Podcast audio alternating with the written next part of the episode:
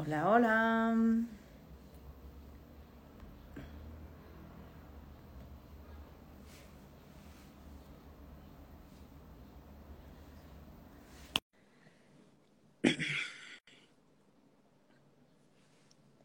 Hola. Hola. Hola, Viri. ¿Cómo estás? Hola, Ali. Hola, Héctor. Ya por ahí te mandé la invitación. Estamos, entramos unos minutitos antes para aprovechar que se empezaran a conectar. Eh, se va a poner bueno hoy.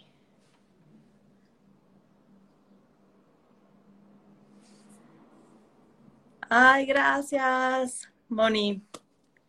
Qué gusto. Hola, Román. Ahí ustedes díganos de qué más quieren para ir sumando temas para platicar.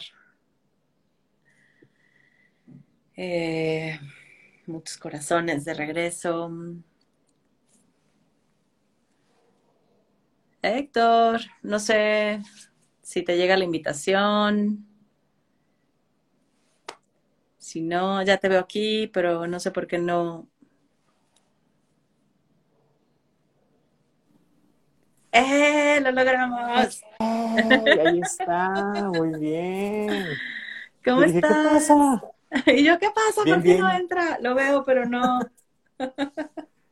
Sí, hombre, se estaba tardando en conectar, pero ya estamos ahí, ¿verdad? Sí, te ves un poco oscuro, pero Es que soy un poco oscuro, ¿no? Pero eres un ver ser. ahorita, ¿Ves? Es que está padre porque aquí la plática va a ser el ser de luz, que soy yo, y el ser de oscuridad.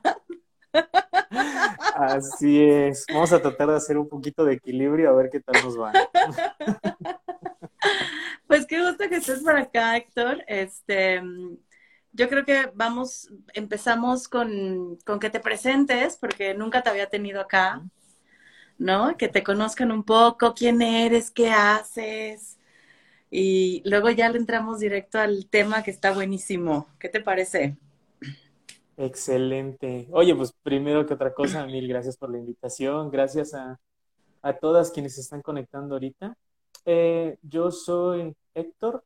Em, mis generalidades, bueno, ¿qué les platico? Estudié psicología, estudié sexología, este, me gusta andar en estas ondas, eh, disfruto de los atardeceres en la playa, soy Sagitario, soy maestro Pokémon también. No sé qué más decirles, pero miren, en cuanto a, en cuanto a esta onda de como de la legitimidad moral, pues bueno, ahorita me, ahorita me dedico a, a dar terapia. Soy, soy terapeuta acá en Zapopan, Jalisco, en, en Ujú. México. Y tiene un rato que ya vengo trabajando cuestiones relacionadas con la sexualidad, con la psicoterapia. Y bueno, pues por eso eh, dice, o a veces me, me- me preguntan acerca de el tema, ¿no? Que, que- que vamos a tratar o que intentaré tratar con ustedes el día de hoy. ¿no? Que, que dialogaremos. Pues muchísimas gracias, Héctor. Feliz día del psicólogo, Felicidades, psicóloga. muchas felicidades. Este, Gracias, sí, gracias.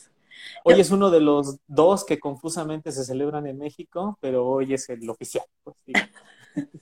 sí, yo, yo, a mí me felicitan, digo, sí, sí soy psicóloga, pero de pronto me siento un poco lejana a la psicología clínica, ¿no? Como, como se maneja, pero bueno, ya, ese, ese es tema de, de otro costal. Uy, sí. Sí, sí, sí, ¿no? Como, como empezar a definir, ¿no? ¿Qué sí pertenece, qué no pertenece, qué hacemos? Fíjate cómo el lenguaje es una parte muy importante, ¿no? Y justo me parece que el tema de hoy tiene que ver mucho con lenguaje. Cañón. Ahí sí estoy súper de acuerdo contigo. Pues cuéntanos un poco, cuéntanos un poco de, de para ti, o tú cómo eh, construyes, percibes, eh, describes qué es la responsabilidad afectiva. Wow, pues mira, desde, desde el concepto a mí me hace, me hace vibrar en diferentes sentidos, ¿no? Eh, justo yo tenía pensado también preguntarte, eh, ¿qué entiendes tú? ¿Qué te han dicho? Porque, déjame te comparto primero, ¿no? Cuando hablamos de responsabilidad afectiva, me parece que pretendemos algo, algo muy particular, ¿no? O sea, es eh, de entrada la primera sensación que me queda es como, como si hubiera una, una idea clara de a qué nos referimos. Y, y, al mismo tiempo esta palabra responsabilidad a mí me remite a, por ejemplo, cuando me han estado educando en diferentes ámbitos, ¿no? Me, acuerdo cuando mis papás me decían, es que tienes que ser responsable de tus cosas, ¿no? O en la escuela cuando me decían, es que pues, ser responsable y entrega tus trabajos, ¿no? O, o ahorita en el trabajo, pues hay diferentes responsabilidades, ¿no? Y entonces, híjole, estas responsabilidades a mí más bien me suenan como a deberes y me remiten a diferentes cosas. Y entonces, si hablamos de deberes en el ámbito afectivo, uy, ahí ya me empiezan a vibrar un montón de ideas pero claro, que ahí yo estoy poniendo en juego mi lenguaje, ¿no? Ahí yo estoy poniendo en juego mi historia. Entonces, es más o menos así, digamos, de bote pronto y desde, desde esta primera sensación, como yo voy reaccionando ante, ante la idea de responsabilidad afectiva. Pero no sé, ¿tú, tú, cómo, tú cómo la sientes? ¿Tú cómo, cómo la entiendes? ¿Qué te suena cuando te dicen responsabilidad afectiva? Es que, o sea, cuando yo escucho responsabilidad afectiva, a mí lo primero que me remite es al ámbito relacional, ¿no? Eh, o sea, es a, saberme en relación y que lo que yo hago o dejo de hacer tiene un impacto en el otro. Entonces, para mí se aleja mucho este de tienes una responsabilidad de, porque ahí lo siento como súper moral, ¿eh? a mí lo que me lleva es como a decir, claro, lo que yo hago, dejo de hacer, tiene un impacto en el otro. Y tal vez estaría bueno, tal vez, ¿no? No como una obligación, pero tal vez estaría bueno preguntarme cómo lo que yo estoy haciendo, dejando de hacer, está impactando en el otro. A eso me remite a mí, ¿eh? O sea, como, no, no como un deber ser, sino como la responsabilidad para, la responsabilidad afectiva para mí es como hacer una pausa y decir, y si lo que estoy haciendo le está dañando al otro, aunque no quiera hacer, o sea, aunque no quiera dañarlo de manera como directa, ¿sabes? A eso me remite, pero no sé a ti qué te suena esto que te digo. Y, fíjate, a mí me parece algo, algo precioso cómo hay diferencias en los significados, ¿no? Eh, esto a lo que han hecho alusión tantas personas, como por ejemplo Lacan, con los significantes, ¿no? Y, y sobre todo quería, quería empezarlo así porque, porque estamos hablando de dos palabras, estamos hablando de un concepto y cómo partir de ahí ya implica todas estas diferencias, ¿no?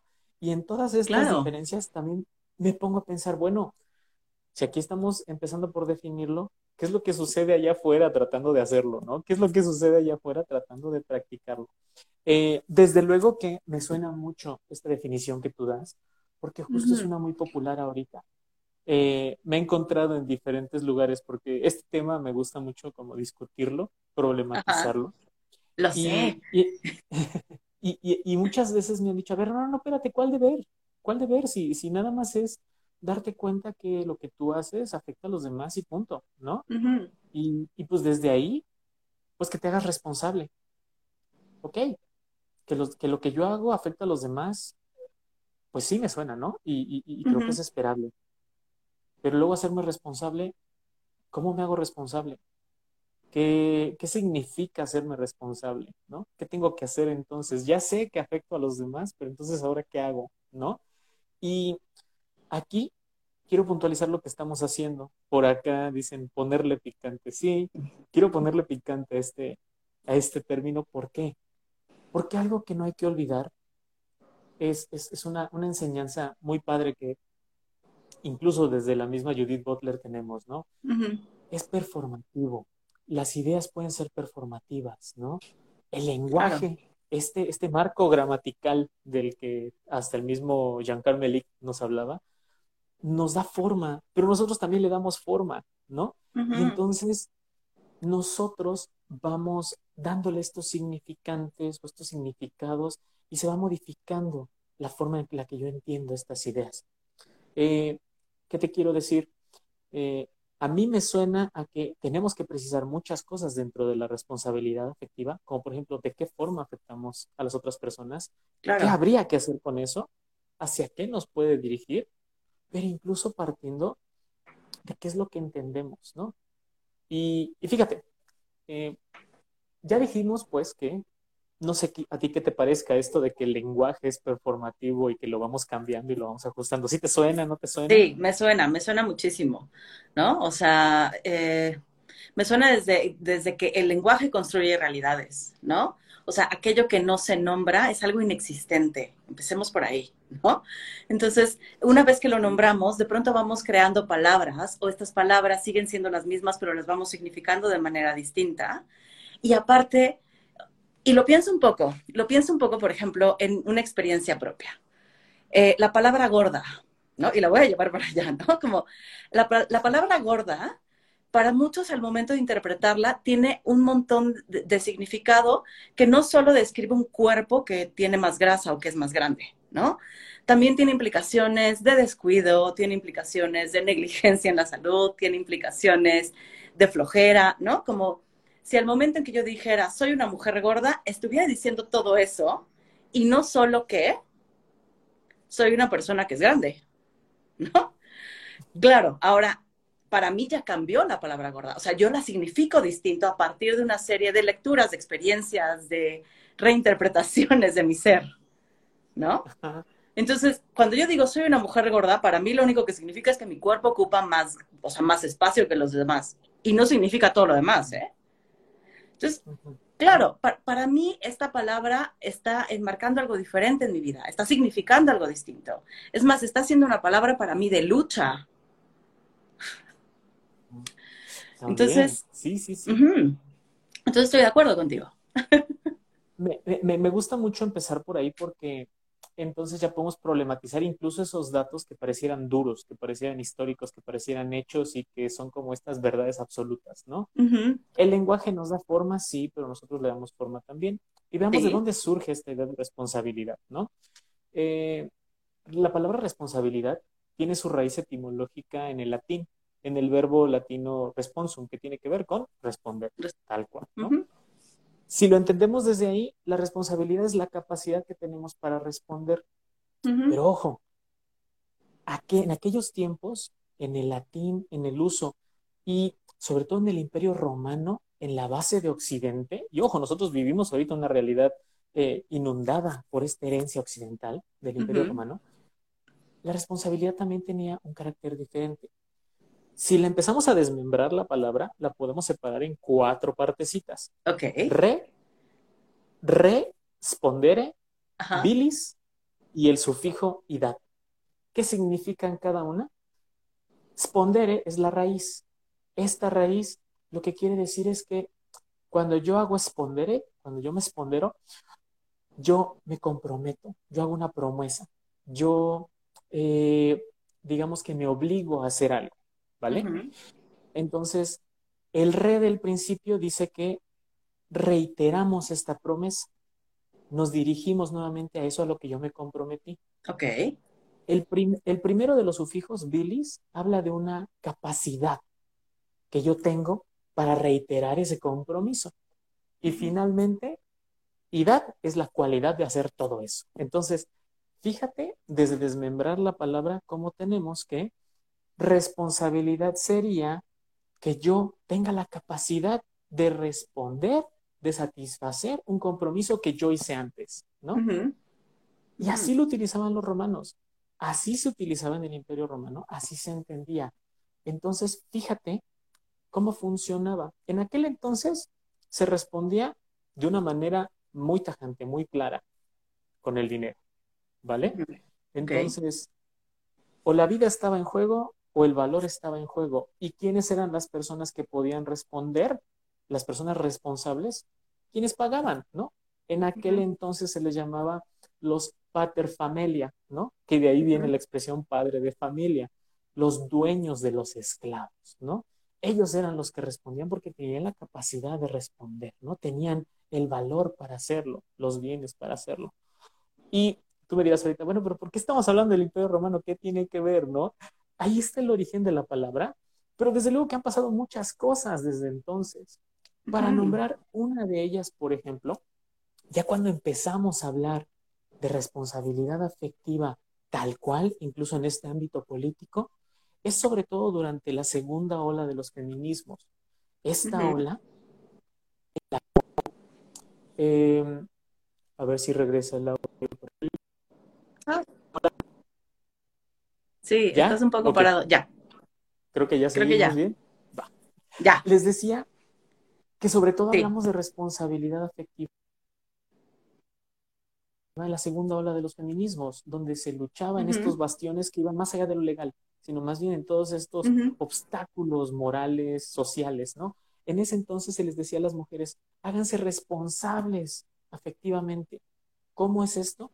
Conviértanse en sujetos de sus relaciones, no sean objetos solamente, decidan por ustedes, actúen por ustedes, retomen esta capacidad para responder. Y fíjate cómo eso es súper diferente Claro. por ejemplo, la capacidad de rendir cuentas, ¿no? Claro, cañón. Ahí está este cambio. Y desde entonces han ido habiendo muchos más cambios. Ahorita, cuando hablamos de responsabilidad afectiva, desde luego que tiene que ver con hacer esta reflexión de cómo afecto a las demás personas, cómo me implico con las demás personas, cómo me involucro con las demás personas.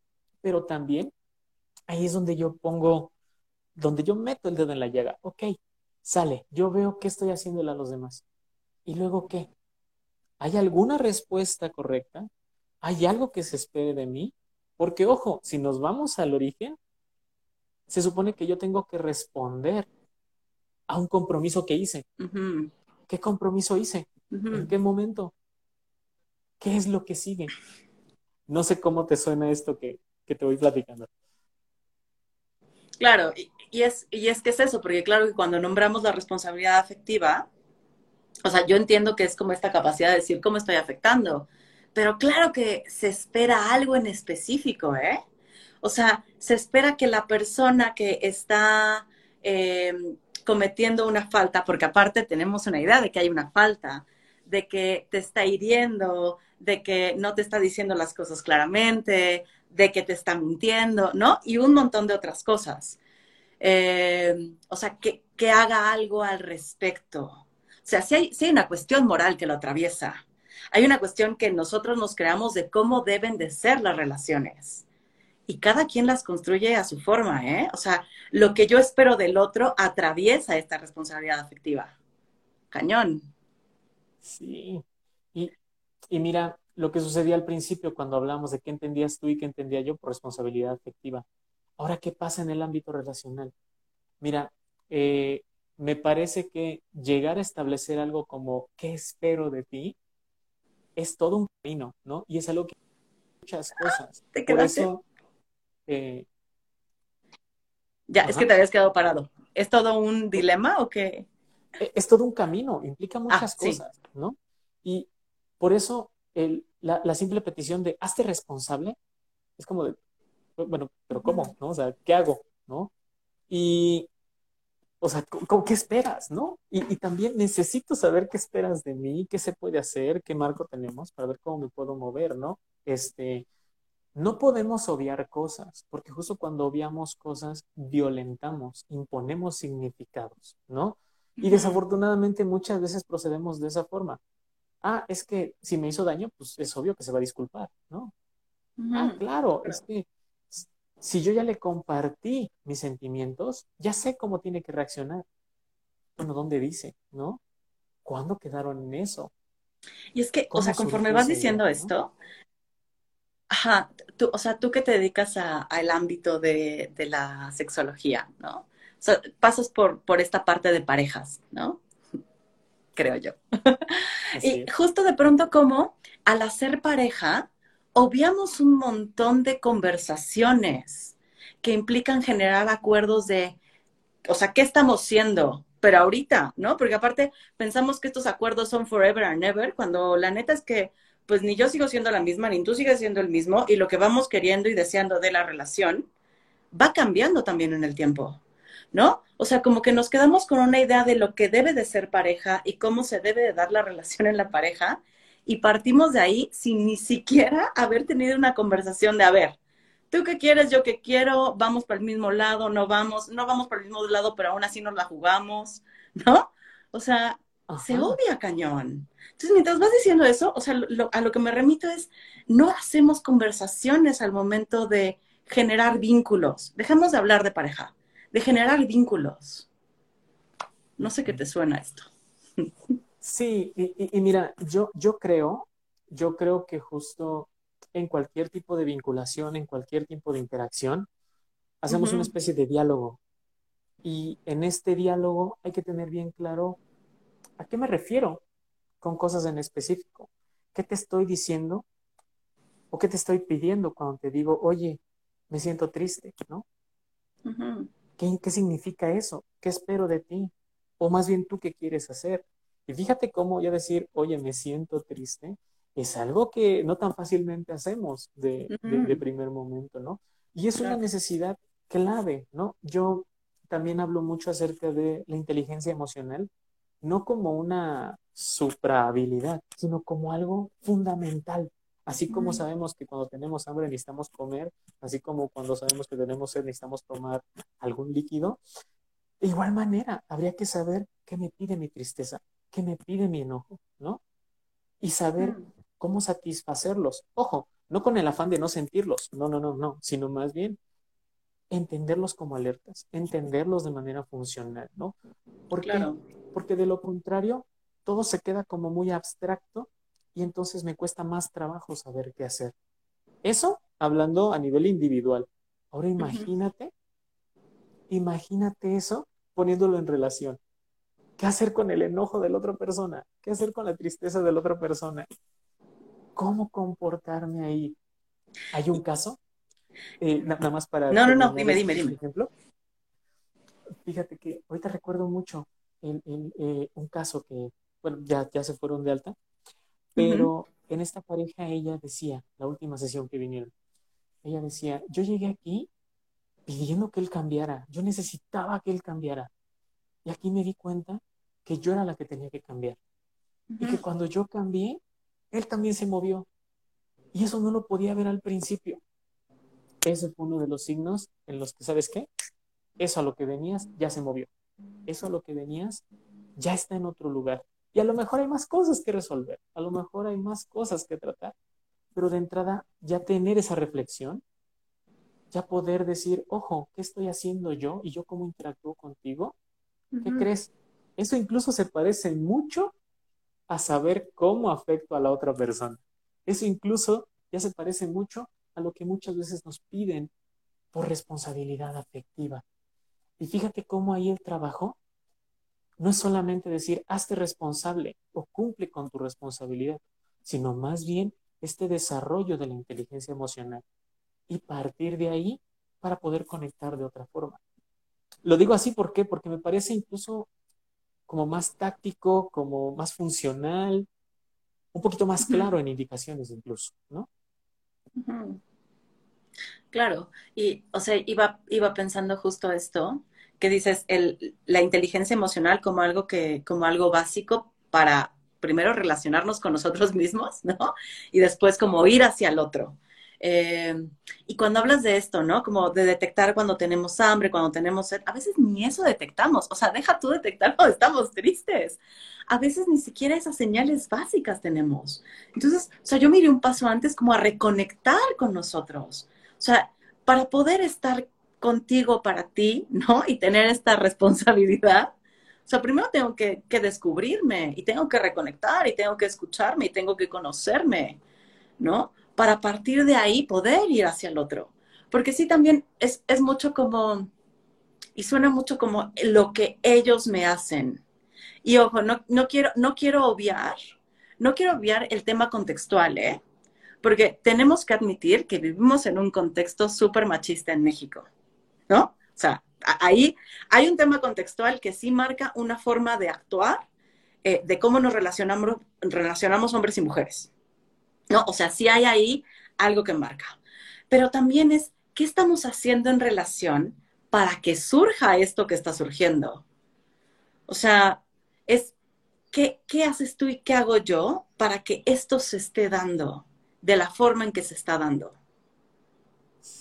Y está cañón eso, ¿eh? Es, es, es, un, es una reflexión que incluso llevada a diferentes ámbitos, como por ejemplo eh, los problemas de comunicación. O sea, a lo mejor, ¿qué no estás comunicando tú, pero qué estoy haciendo yo para no, no escuchar también? O por ejemplo, en el ámbito de la violencia, relacionalmente, ¿cómo es ese fenómeno de la violencia? ¿No? Desafortunadamente, este marco machista que mencionas, junto con toda esta herencia eh, occidental, nos ha, nos ha brindado ciertas pautas, ciertas ideas, sobre todo a partir de binarismos, negro, blanco, bueno, malo, fuerte, débil. Y a partir de ahí procedemos a, a, incluso articular este tipo de ideas como la responsabilidad afectiva, como de, ah, pues es que nada más es hacer lo que está bien y cuidar a las demás personas. Y tú sabes cómo hacerlo.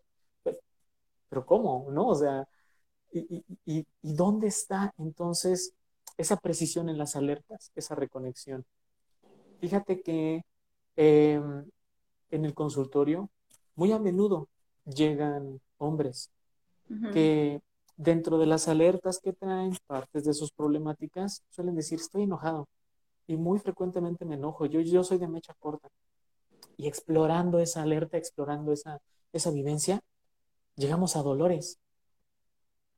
Llegamos a, más ah. bien, ¿sí? Explorando ese enojo del, del, que hablaban, más bien llegamos a tristezas, a dolores. Y eso es una herencia de este marco normativo que tenemos. Tú, hombre fuerte, macho, no te puedes sentir triste, no te puede doler algo. Entonces mejor enójate. Y desde ahí también es como, es como si nos dijeran, se vale que tengas sed, pero no se vale que tengas hambre, ¿no? Y entonces, ¿cómo, ¿cómo podemos controlar eso, no? ¿Cómo podemos distorsionar esas alertas, no? Bueno, ahorita estamos viviendo así. Y en gran medida me parece que pedir responsabilidad afectiva, izar la bandera de la responsabilidad afectiva, tiene que ver con, oye, date cuenta de cómo estás, date cuenta de lo que haces, ¿no? Y date cuenta cómo eso afecta a las demás personas. Entonces, para hacer eso, desde luego que necesitamos varios pasitos antes. Y es que está cañón porque justo así como lo dices, como izar esta bandera, es un poco la exigencia de que el otro haga lo suyo, ¿eh?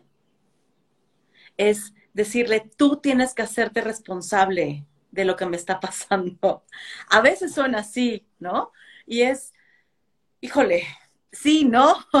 o sea, sí tiene que ver él cómo está afectando lo que hace, pero también tienes que ver tú qué demonios estás haciendo para estar ahí, para no darte cuenta, para whatever, para lo que sea, o sea, para seguir eh, como en estas relaciones donde las cosas no están funcionando, em, para tú también hacerte responsable de la parte que te toca en, en esta relación, ¿no?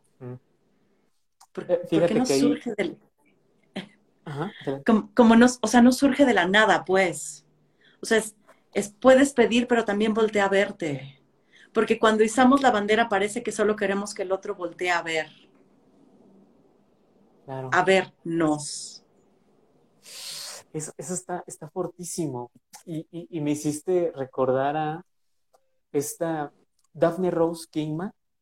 Ella ella escribe y articula eh, cómo nosotros nos relacionamos con base en nuestras necesidades, ¿no?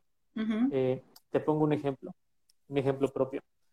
Yo en algún momento necesitaba irme a vivir solo, ¿no? Y ese era mi, mi, objetivo en el desarrollo, ¿no? Era, esa era mi necesidad de desarrollo. Entonces, pues evidentemente me relacioné con alguien teniendo esa necesidad con quien pude irme a vivir solo, ¿no? Es decir, que me empujó a vivir solo se cumple esa, esa meta y entonces ahí había dos opciones. O se termina esa relación para satisfacer las siguientes necesidades o se moviliza y entonces el vínculo crece en ese sentido. Es algo, es, es como una explicación muy escueta de lo que dice Daphne Rose pero fíjate de qué nos habla allí. ¿Qué crees? No es cojo de a gratis. yo también soy partícipe de lo que te permito que me hagas y tiene un sentido para mi vivencia lo que estoy haciendo contigo, ¿no? En ese sentido, fíjate cómo yo pedirte a ti que seas responsable es más bien como un recordatorio de, oye, pues, tú también, ¿qué es lo que estás haciendo? ¿No? Tú también, ¿cómo fue que llegaste aquí? Por acá nos dicen, eh, Héctor, que si entonces se podría decir que primero debemos ser responsables de nosotros mismos para saber qué es lo que queremos con alguien más. ¿Tú qué dirías a esto? Mira, yo aquí les soy súper sincero a todos. Yo, yo parto de una postura, déjenme decirlo así, filosófica, que tiene que ver más con el egoísmo, ¿no? Que tenemos que centrarnos, tenemos que ver qué estamos viviendo, cuáles son nuestras necesidades, y más allá del término peyorativo como de solo vernos a nosotros, sino más bien entender cómo es nuestra vivencia y de ahí tratar de aproximarnos a las demás, ¿no? Ubicarnos en el centro de nuestra existencia y podernos relacionar desde ahí, no anulando a los demás, sino más bien tratando de aproximarnos a un entendimiento mejor, ¿no?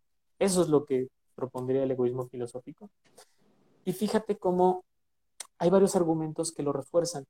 Por ejemplo, olvidémonos tantito de todo este show, olvidémonos tantito de la psicología, de las relaciones y de todas estas ideas, ¿no? Vayámonos a lo positivista, vayámonos a lo científico, que también ahí se puede problematizar mucho. hay, un, hay un doctor en biología evolutiva que yo admiro mucho. Eh, él se llama Greg Graffin y ha estudiado cómo se da esto del proceso evolutivo. Y después, cómo llegamos a convivir entre nosotros, ¿no? Y en uno, y en uno de sus libros, que se llama Guerras Poblacionales, trata acerca de cómo tenemos que ponernos de acuerdo para vivir en este único mundo que tenemos, ¿no? Entonces, él dice ahí algo parecido a esto. Voy a, tratar de hacer mi, mejor traducción, ¿no? Eh, él dice, ocuparnos de nuestras propias necesidades para que puedas funcionar mejor en las relaciones es la clave para todos los esfuerzos humanos.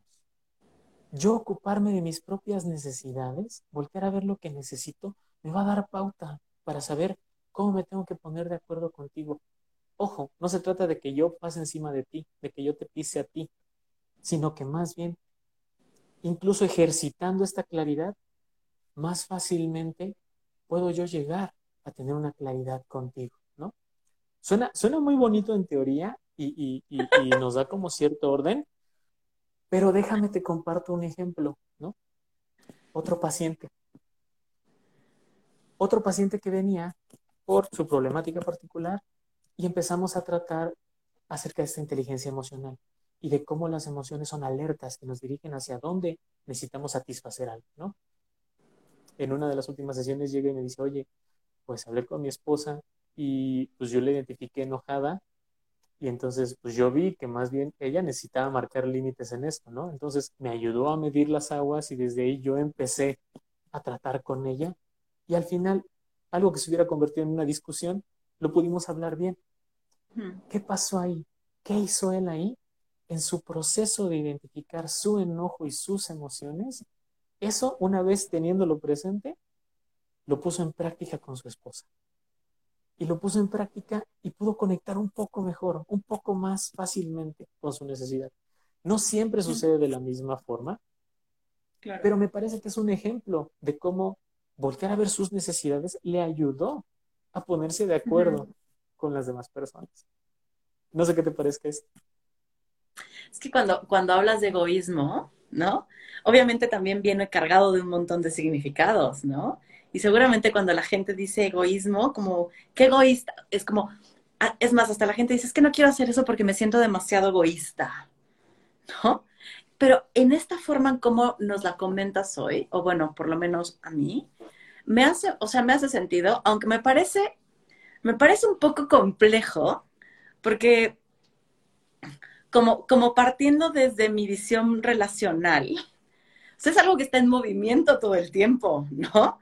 O sea, mis necesidades se van moviendo dependiendo con quién esté, cómo esté el clima. O sea, desde eso, desde lo más básico, si dormí ocho horas o cuatro. O sea, empecemos con eso, ¿no? Entonces, o sea, es, complejo desde este, este autoconocimiento que requiero de mí para poder estar mejor con el otro. Lo iba pensando así, como qué tarea tan compleja, porque no soy siempre la misma. Entonces es estar yendo a mí una y otra vez para ver, a ver cómo estoy, ¿no? O sea, como por poderle decir a mi marido, a ver, espera, hoy, o sea, como ahorita no es un buen momento, ¿no? O sea, como sí es algo que necesitamos hablar, pero ahorita no es un buen momento porque voy a estallar en algo que podría ser una conversación sencilla de 20 minutos, ¿no? O sea, ahorita va a ser un caos. O sea, si tú me dices eso, para como estoy ahorita, ¿no? Estoy de malas, no he dormido, aguantemos la conversación. Y a veces es complejo eso, porque a lo mejor al otro le urge hablarlo. Y yo no estoy en la mejor posición, ¿no? O sea, es, híjole, qué, complejidad tan grande, Héctor. Sí, eh, y déjame hacer un pequeño chiste con eso. Siendo la vida tan fácil, ¿no? Siendo la vida tan sencilla. ¿Por qué nos la complicamos tanto, no? lo, digo así porque, ¿qué crees? Eh, es como, me gusta usar esta metáfora, no, no ver estas piezas, no considerar las piezas que tienes, es como tratar de armar un rompecabezas, pero volteado boca abajo, ¿no? Y con parte de las piezas en la caja, ¿no? Y entonces es como, oye, no, espérate, ¿no? Va a estar muy cañón hacerlo así, ¿no? Eh, y estoy súper de acuerdo, no somos la misma persona. Yo también creo que somos proceso y en ese proceso nos vamos moviendo. Por eso esto del egoísmo es como pulsativo, es como, como que va cambiando. Y desde luego que la idea aquí no es, no es tratar sobre el egoísmo filosófico, pero una de las cosas que dice es, tú eres más que tus ideas, tú eres otra cosa, ¿no? En el momento que tú dices, yo soy esto, te fijas, y eso ya es violento contigo mismo, ¿no? Entonces, desde el egoísmo filosófico, tú estás siendo de diferentes formas. Y ese egoísmo te pide también eh, estarte actualizando, estarte sintiendo y a veces cambiando de prioridades. ¿Por qué estamos hablando de esto al hablar de responsabilidad afectiva? Porque, ¿qué crees? La responsabilidad afectiva te pide estar al pendiente de esas cosas, al pendiente de ti y al pendiente de las demás personas. Oye, ¿cómo vamos? Oye, ¿cómo te sientes? Oye, con esto que hice, yo me quedé con esta idea, pero si fue así, no fue así, o qué onda, ¿no? me diciendo también. Y solamente a partir de ahí podemos llegar a un consenso. Te platico otro ejemplo, ¿no? Desde la responsabilidad afectiva y desde esta idea cuadrada que yo tenía en algún momento, llegaba con alguna pareja que tuve, llegaba nuestro aniversario, nos tocaba regalo, ¿no? Y entonces eh, cada aniversario era un regalo pues diferente, ¿no? Y pues desde mi machismo en aquel entonces competía con el regalo anterior, ¿no? Y llegó un momento en que decía, ya, ya no sé qué más regalarle, ya no puedo regalarle otra cosa que, que sigue, ¿no? Y en ese momento sí me sentí y le dije, oye, ¿qué estás pensando para nuestro próximo aniversario, no? Y me dijo, la verdad es que estoy bien preocupada por el regalo y ya no sé qué hacer. Y dije, yo también, yo también me siento mal por el regalo. ¿Te parece bien que nuestro regalo sea no regalarnos nada? Excelente, ¿no? Excelente. Y desde ahí lo gozamos de otra forma. Con este ejemplo muy tonto, este ejemplo muy burdo, yo desde mi idea fija de ser responsable por esa relación y de atender sus sentimientos, yo ya estaba imponiéndole lo del regalo. Y eso estaba generándonos un problema, ¿no? Y en lugar de sentarme y decir, a ver, ¿qué pasa? ¿No? ¿Qué necesitas? Lo cambiamos, yo ya me estaba generando toda una tormenta en mi cabeza, ¿no? Y me parece que eso es algo a lo que nos pide la, la responsabilidad afectiva, no meternos, sino más bien ir verificando, irnos moviendo, atender que somos proceso, ¿no? atender que no somos esa idea fija, ¿no? Y que me gusta mucho como, yo se lo he escuchado a una, a una maestra, ella se llama Laura Pires, habla mucho en plurales y dice, hay diferentes formas de ser responsables, ¿no? Me encantan los plurales, ¿no? Desde las sexualidades, yo digo que no hay una vivencia única, ¿no? Entonces, pueden, pueden ser como diferentes potenciales de responsabilidades, ¿no? Porque, ojo, algo que no hay que obviar tampoco es que la inacción, no hacer nada, también es una manera de responder, ¿no? Claro. Y por eso mismo, cuando alguien eh, hace alusión a la responsabilidad afectiva, me gusta ver primero cómo considera esta inacción. Muchas veces entendemos a la responsabilidad afectiva como lo que tienes que hacer, pero ojo, desde mis necesidades, desde mis pautas, desde mi proceso, no hacer nada también tiene sentido. ¿Y por qué? ¿Qué es lo que sucede ahí? Por ejemplo, en el consultorio decimos, los silencios a veces te transmiten más que las palabras, ¿no? Y sería como decir, a ver, no, no, no, no, no, no te me quedes callado, ¿no? Siguen hablando, no, no, no, no, no, aprovecha todos tus minutos, ¿no? No, espérate, hay que respetar también esa inacción, también hay que respetar ese silencio, ¿no? Porque justo ahí está una respuesta, déjame decirlo así, muy genuina, ¿no? En mi responsabilidad afectiva, más bien habría que ver cómo adopto este marco gramatical, cómo pongo estos significantes, ¿no? Y sobre todo, cómo están en juego, cómo los entendemos tú y yo en esta relación, por ejemplo, ¿no? Claro. Ay, qué complejo. o sea, es, me gusta, me gusta mucho, es lindo porque justo nos lleva a ir como irlo revisando todo el tiempo, no darlo por hecho, no ponerlo como un algo que ya está y que debe de ser de cierta manera. Porque claro que eso es lo más cómodo, ¿no? O sea, hace, hace algunas semanas eh, me dijiste, ah, compartiste como un estado, ¿no? Y te dije, ay, me incomodó el estado, ¿no? El estado que pusiste. ¿Por qué? Porque me hace ver que hay muchas maneras, ¿no? del patriarcado, era específicamente de eso, ¿no? O sea, que no es el mismo, que no es un gran bloque, que hay un montón de formas. Entonces, al momento de hablar de responsabilidad afectiva, es eso, hay un montón de formas de ser responsable afectivamente y se van construyendo, ¿no?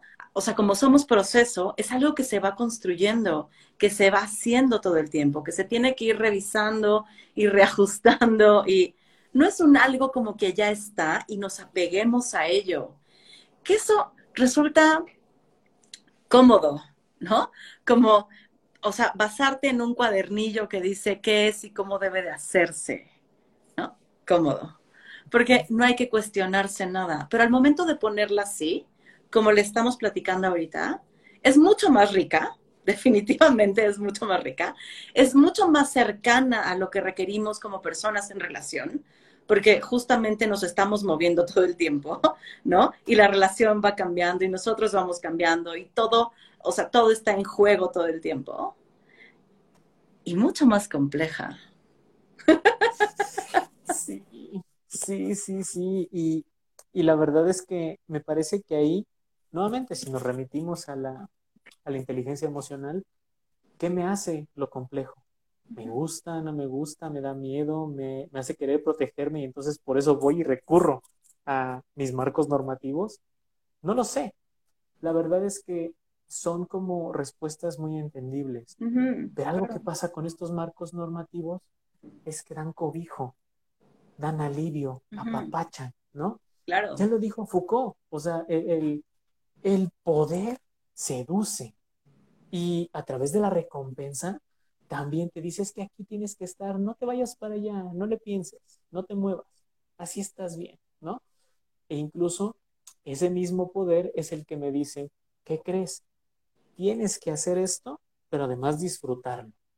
Y fíjate cómo metiéndole todas esas ideas a lo afectivo, ya empieza a haber varios problemas, ¿no? Sí. Eh, después de que Foucault establece eso, más recientemente Byung-Chul Han dice, antes así era.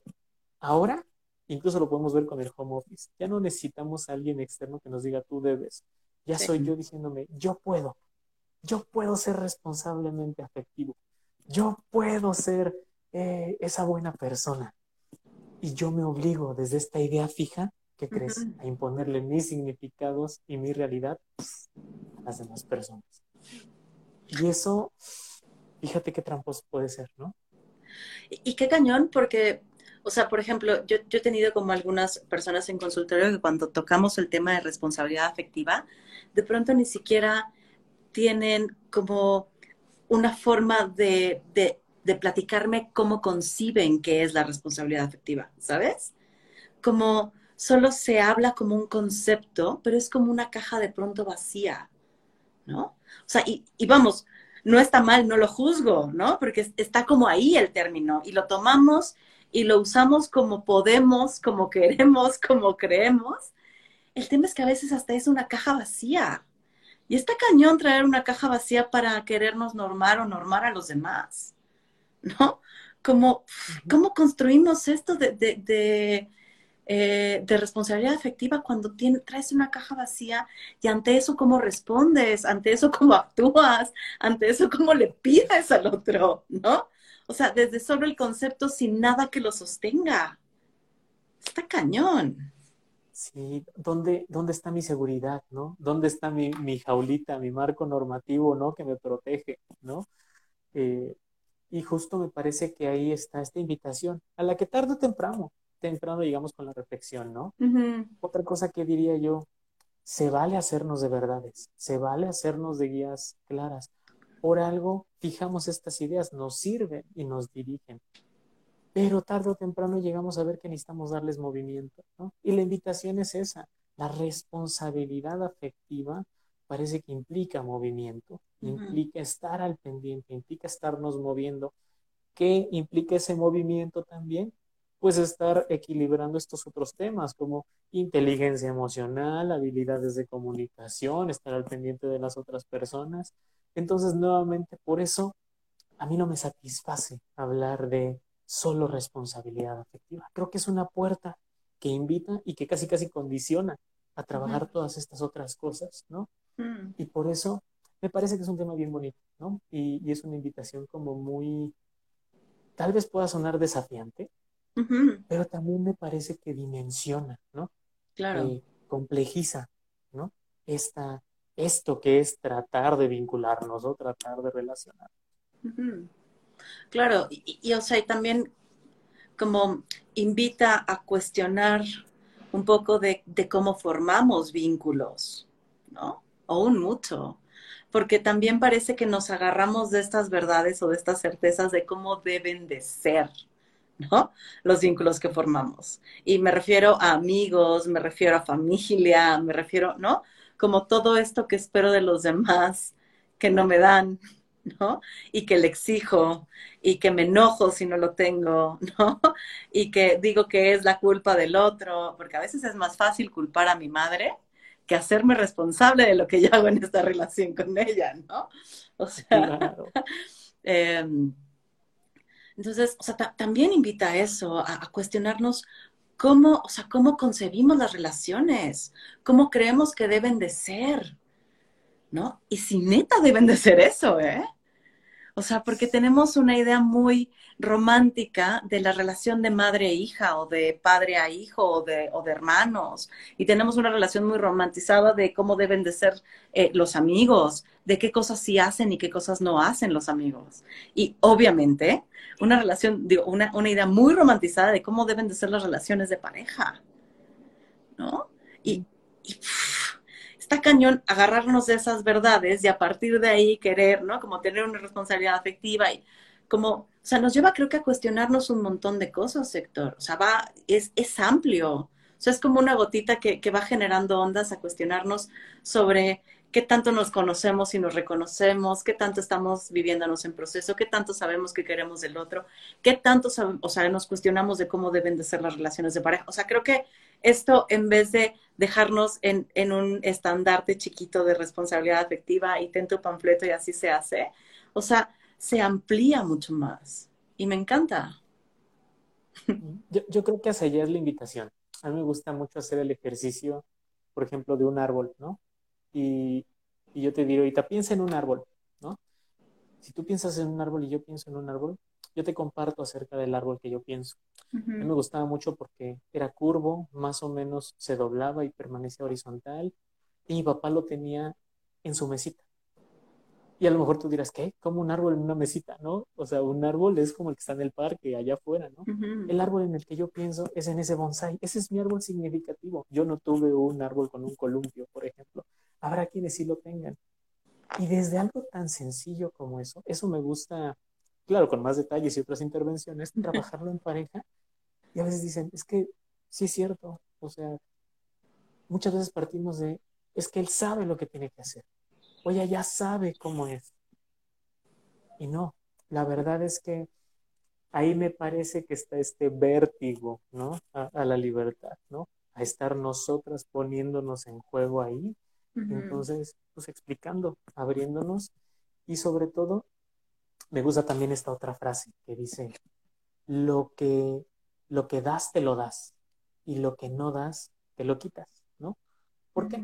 Porque al momento que te compartes, permites que la otra persona se comparta también, ¿no? Y entonces, así es más fácil responder, así es más fácil dialogar en este esquema del que hablábamos hace ratito. Yo me limitaría a decir, el día que intentemos hacer eso, cambiamos la pauta y cambiando la pauta, estamos en otro lado. Pues linda invitación, Héctor. Muy linda. ¿No? a, mí me encanta que, que se amplíen las posibilidades, porque también creo que es eso.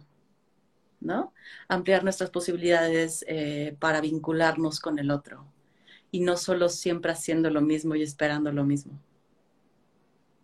Sí, decía Einstein que esa era la definición de locura, ¿no? Exacto, esa era la definición de locura. Pues qué gustazo tenerte por acá, en verdad me encantó. Este... gracias, yo, yo agradezco muchísimo el espacio a quienes nos acompañaron y, y lo disfruté mucho, de verdad yo también, pues que se arme otra para seguir complejizando. Claro que sí, hagámoslo tan fácil como la vida misma. Pues muchísimas gracias, que tengas una linda tarde, nos vemos pronto y pues eh, gracias, no me queda nada más que decir. Bonita tarde, cuídate, mil gracias a ti. Bye, gracias a quienes nos acompañaron, adiós. Bye, bye.